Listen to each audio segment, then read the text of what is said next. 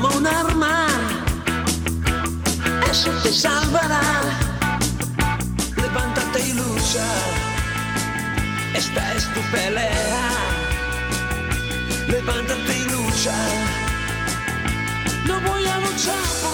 Las 5.37 minutos. Suena la canción, la sintonía de la sección de cambio climático.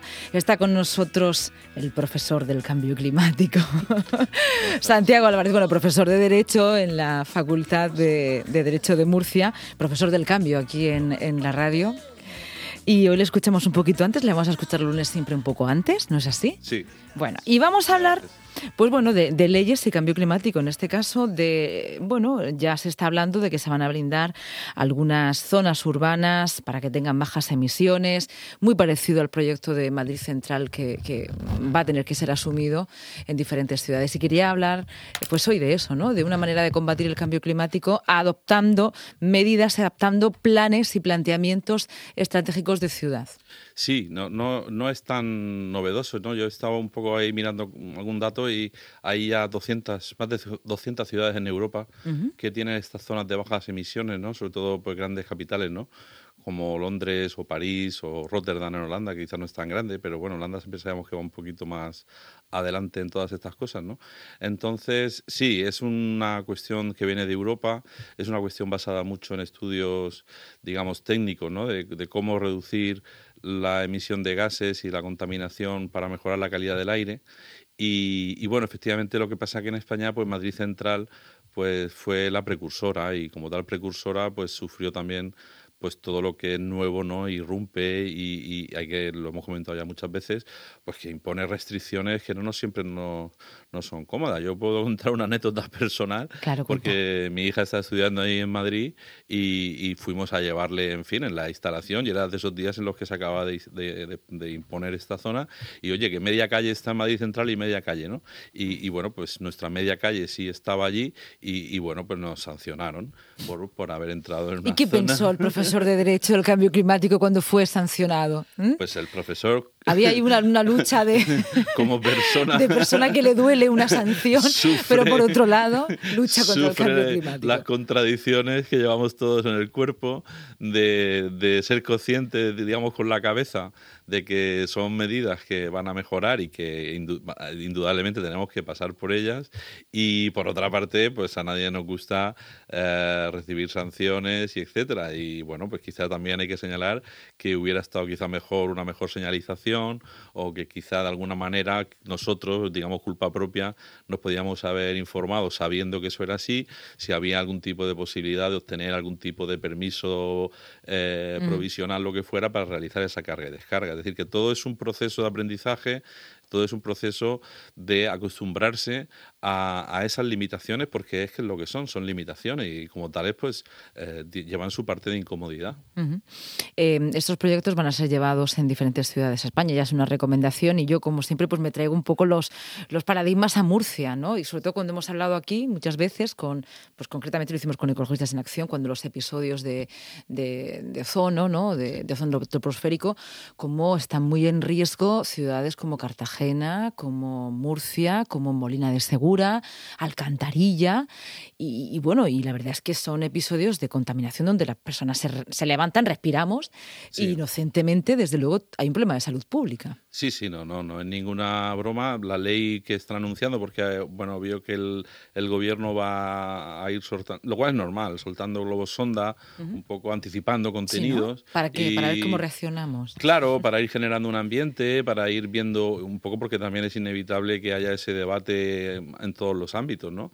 Y, ya veo que se ha anunciado esto, ¿no? La imposición en ciudades, me parece, de más de 50.000 mm. habitantes, lo cual en la región de Murcia, pues mm, a varias, afecta a varias ciudades, ¿no? De luego a Murcia, Cartagena, Lorca, a Molina y alguna más que habrá, yo perdón que ahora mismo no me sepa. Sí, porque hay ciudades, perdona que te interrumpa, que bueno, cuando hay contaminaciones muy fuertes de ozono troposférico, aunque no generen ellas mismas la contaminación, pues las propias corrientes de aire hacen que la contaminación vaya allí. Es que es así. Claro, es que los límites y las fronteras no las marcamos solamente nosotros, la naturaleza pone las suyas. Claro, no, vamos, sin, sin conocer, para eso hay que ser Sí, un sí, un poco técnico, sí. Exactamente, es un tema muy técnico, un tema de medir eh, hacia dónde se desplazan las y dónde afecta la contaminación, porque bueno, siempre tenemos ese asunto en los temas ambientales, ¿no? Ya desde que se quería impedir la lluvia ácida, digamos, que estaba destruyendo los bosques, pues en Estados Unidos se dieron cuenta que poco hacían si Canadá no, no, imponía las mismas restricciones porque evidentemente sus bosques recibían o aquí en, en Europa, en Alemania, respecto de la eh, contaminación que le venía de países del este, etcétera. O sea que evidentemente la contaminación se mueve en el aire, no conoce fronteras, no conoce divisiones administrativas y la salud afecta a todas las personas por igual o incluso a algunas personas con independencia de dónde vivan que tengan eh, una vulnerabilidad mayor por edad, por tener otro tipo de enfermedades. Entonces, yo supongo que de lo que se trata desde ese punto de vista técnico es ver dónde, dónde se puede incidir de tal manera que, además de, de, esa reducción de contaminación, pues se vayan estableciendo como ejemplos de modos de, lo hemos comentado alguna vez, de modos de circulación que eh, sean más compatibles, que generen menos contaminación, para que esos modelos se vayan eh, amplificando su uso en la sociedad. Por ejemplo, he visto que en el anteproyecto de ley se anuncia eh, la obligación de redes de, de, compartir coches eléctricos. Por tanto. Ah, compartirlos. Sí, sí. O, o, por lo menos en la lectura que he podido hacer de, de, de, transporte público eléctrico, que eso ya en parte existe, pero sobre todo de muchos puntos de recarga uh -huh. para favorecer la circulación de vehículos eléctricos. Lógicamente, la persona que sabe que en la zona de bajas emisiones no va a poder entrar porque necesita un vehículo con pocas emisiones, o en el ejemplo que hemos puesto de un vehículo eléctrico, pues lo que hará será adquirir ese vehículo, con lo cual ya, ya no está generando solo contaminación o dejando de contaminar en esa zona, sino que al haberse eh, hecho de, con un medio de transporte menos contaminante, está mejorando los niveles generales. ¿no? Yo creo que se trata un poco de establecer esos eh, otros modos de, de movilidad más sostenible, menos contaminante y que benefician poco a poco a todos, no solamente a los que están directamente eh, residen en, esas, en zonas. ¿no? Mm, y esto ya lo último que te pregunto como profesor de Derecho. ¿no? El, el hecho de que existan leyes que nos obliguen a, a este tipo de, bueno, de funcionamiento y de casi concienciación hace que nuestra conducta cambie o podríamos hacerlo al revés, una conciencia ciudadana y crear ley. Bueno, eh, vaya, vaya, Lucía. Lo siento, esta pregunta sí para el final. Es una de filosofía del derecho, realmente. Sí, pero... A mí me gusta, pero en eso solo hago pinito.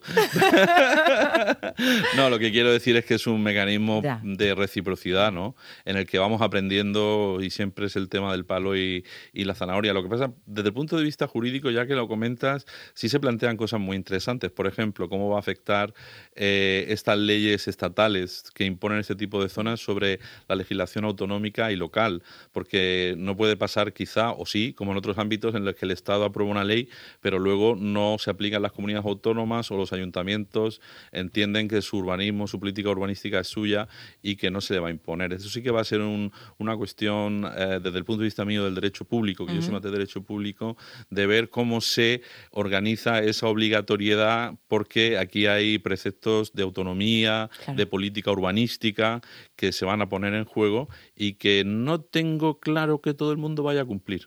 Me estás poniendo el siguiente mapa, nos estás poniendo, perdón. Un imaginemos un ayuntamiento, la comunidad autónoma y el Estado. El Estado eh, tiene una ley, una ley mm, medioambiental que cumplir, X, no vamos a decir la que es. Puede ser que la comunidad autónoma que tiene competencias decida que eh, en sus competencias esto no entra y que un ayuntamiento diga que en sus ordenanzas tampoco así directamente y todo es derecho público. Sí, eh, así, si me pides un poco humorísticamente, acabas sí. de explicar el derecho ambiental español en dos palabras. en muchas ocasiones, no, es verdad que en sí. muchas ocasiones tenemos leyes básicas estatales ya. que establecen unas regulaciones eh, muy protectoras, pero luego todo eso se diluye por, porque las comunidades autónomas no cumplen, no hacen un entendimiento puramente sobre el papel, ¿no? Pensemos en zonas Natura 2000, todo lo que ha costado en Murcia más de 16 años de retraso para que se apliquen planes de gestión y todavía quedan algunos sin aprobar, o otras medidas de protección respecto de figuras que ya hemos hablado aquí, como el Mar Menor, evidentemente, que nunca se nos va de la cabeza. Mm.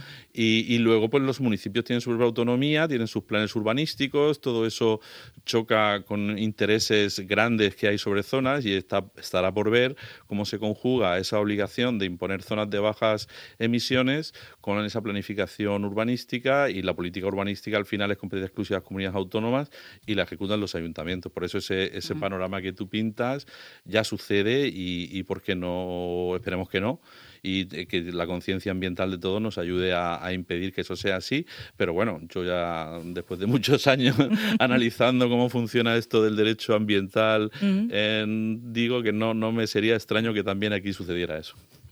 Santiago, esta es la primera parte de un gran capítulo que vamos a abrir aquí en la radio. Vamos abriendo capítulos. Muchas gracias.